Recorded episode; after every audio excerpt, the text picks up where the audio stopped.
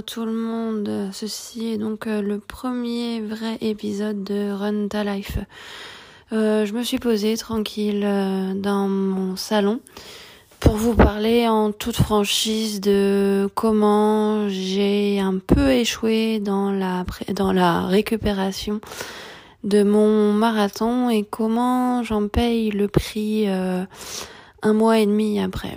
Donc euh, pour revenir euh, à la base de la base, j'ai préparé pendant quasiment six mois vraiment intensément le marathon de Paris, euh, donc qui avait lieu le 3 avril 2022.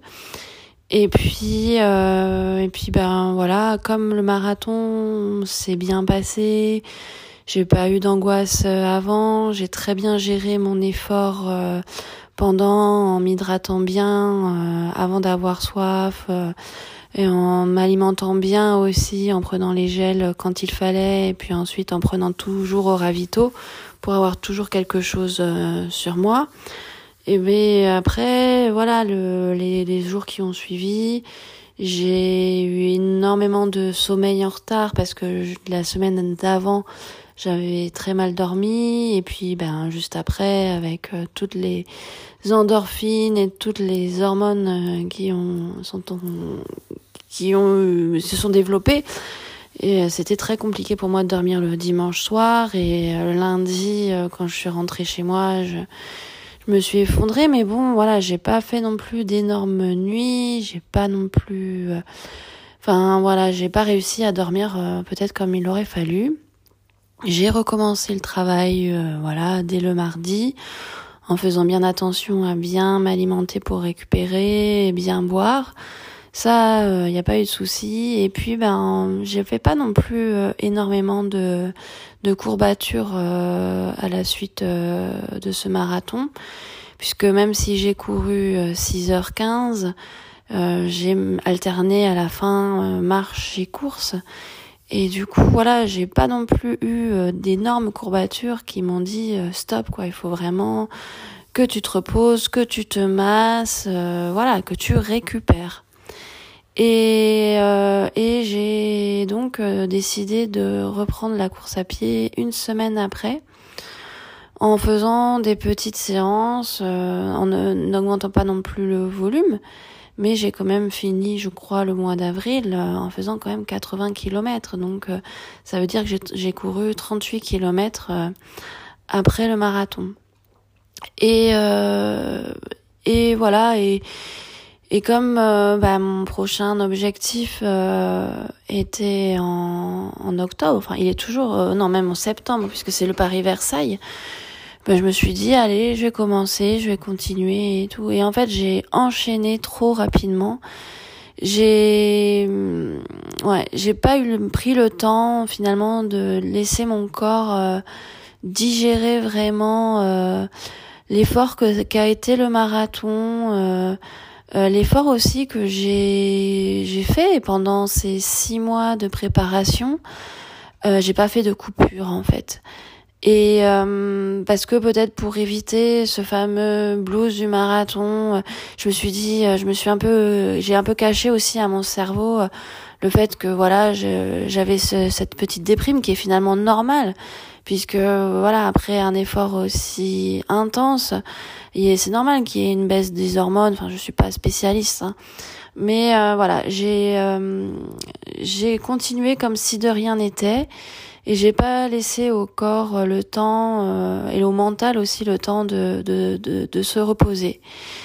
Et donc euh, voilà, aujourd'hui, donc le 25 mai, en en parlant, enfin ma, ma psy ce matin m'a dit mais en fait je vous entends pas vraiment parler de récupération et d'après vous dites voilà j'ai fait un marathon et puis et même et, et pourtant j'avais envisagé ce que ça représentait un marathon puisque j'ai fait appel à Seb pour euh, pour me préparer physiquement et puis mentalement au marathon et en fait euh, voilà j'avais pas pensé à l'après j'ai pas j'ai occulté totalement euh, la récupération qui fait finalement partie de la course et du marathon Et voilà, et le fait que j'ai couru pendant 6h15, pendant 6h15, euh, voilà, mon esprit, mon corps était vraiment euh, concentré vers cette ligne d'arrivée euh, que je voulais franchir. Et, et voilà, et au final, ben, je me retrouve en arrêt pour épuisement professionnel et généralisé. Alors certes, il n'y a pas que le marathon, il n'y a pas que le boulot, euh, je suis, euh, je suis hypersensible. J'ai les caractéristiques d'une hypersensible, donc c'est-à-dire que je me prends toutes les émotions euh, vraiment sans filtre.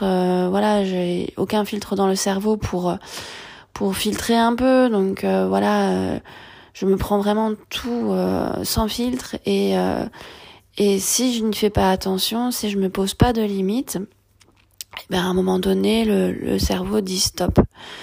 Euh, je, je le savais. Mais bon, euh, voilà, j'ai, je me suis dit que là c'était différent. Je ne sais pas, je me suis raconté une histoire à mon propre cerveau. Et, euh, et là, il a fallu que j'en fasse un peu trop la semaine dernière à enchaîner les séances de 10 km, alors qu'en fait, même en préparation du marathon, j'allais pas euh, à 10 km en fait ou bien j'y allais mais en alternant vraiment marche et course et puis voilà euh, je faisais des semaines à 10 km depuis le marathon et là d'un coup je suis passée à à 15 et à 25 ou, même 30 et hum, voilà j'ai j'ai un peu euh, comment dire j'ai un peu repris mes mauvaises habitudes euh, comme quand euh, juste à un moment, euh, c'était pas le confinement, mais il y avait plus vraiment de courses en en 2021. Je m'étais fait ce syndrome de l'essuie-glace parce que un, un, mois, bah, c'était en mois de février 2021, je m'étais dit bah voilà, je vais courir 100 euh, km. Et pourtant, on le, je le, je l'ai lu, je l'ai entendu des centaines de fois parce que ça fait quand même maintenant quasi, enfin 9 ans que je cours. Et la progression, c'est important, il faut y aller doucement, mais sûrement. Et là, je ne sais pas. Comme quoi, en fait, euh, en course à pied, il faut toujours euh, finalement suivre un plan, suivre une progression, toujours réfléchir euh, à, à, comment constituer finalement sa semaine. On peut y aller, je pense, sur un coup de tête, mais un coup de tête mesuré. Voilà en faisant euh, peut-être une demi-heure ou 45 minutes, mais juste s'arrêter à 45 minutes. Bon là, j'avoue, euh, j'ai enchaîné les 10 bandes du Havre qui me tenaient à cœur, et puis ben j'ai ce doux rêve de participer euh, au marathon pour tous de 2024, des Jeux Olympiques de 2024. Et là, il y avait un défi en mai où c'était courir 4 fois 10,5 km. Et au lieu de faire ça, de répartir ça sur euh, sur quatre semaines, bah, j'ai voulu répartir ça sur euh, une semaine et demie. Donc euh, forcément, et en plus, voilà, les 10 bornes du Havre auraient pu me permettre de faire ces 10 km et demi, mais j'ai arrêté ma montre avant, donc voilà, ça n'avait plus compté. Et voilà, et ça, c'est ça. Bon, je pense que tout le monde peut se reconnaître. Et ça peut arriver finalement à tout le monde, même quand on a de l'expérience, même quand on a fait une prépa marathon ou autre il y a toujours ces petits pièges finalement euh, à éviter. Et, euh, et c'est vraiment important finalement d'écouter son corps, d'écouter son mental et de pas faire euh, n'importe quoi.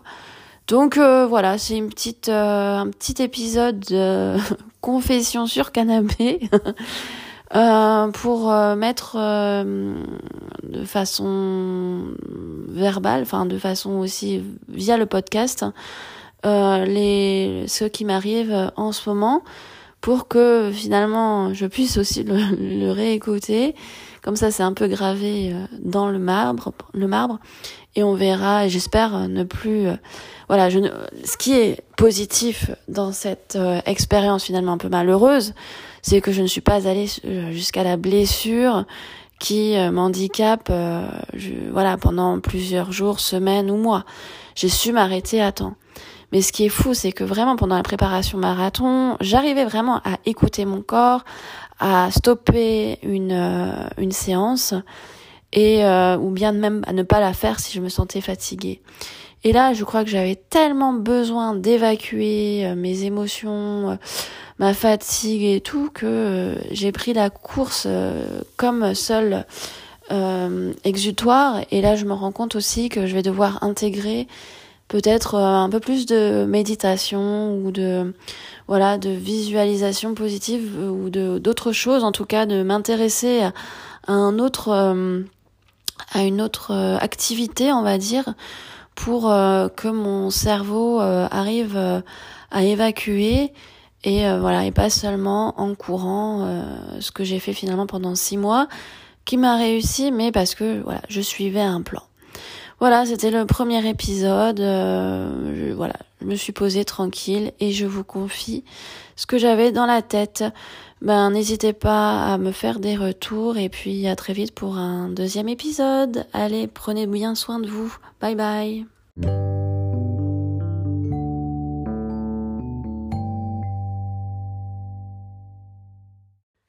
Vous pouvez bien sûr me retrouver sur Instagram, sur mon compte Run Ta Life, comme le podcast. Allez, à bientôt!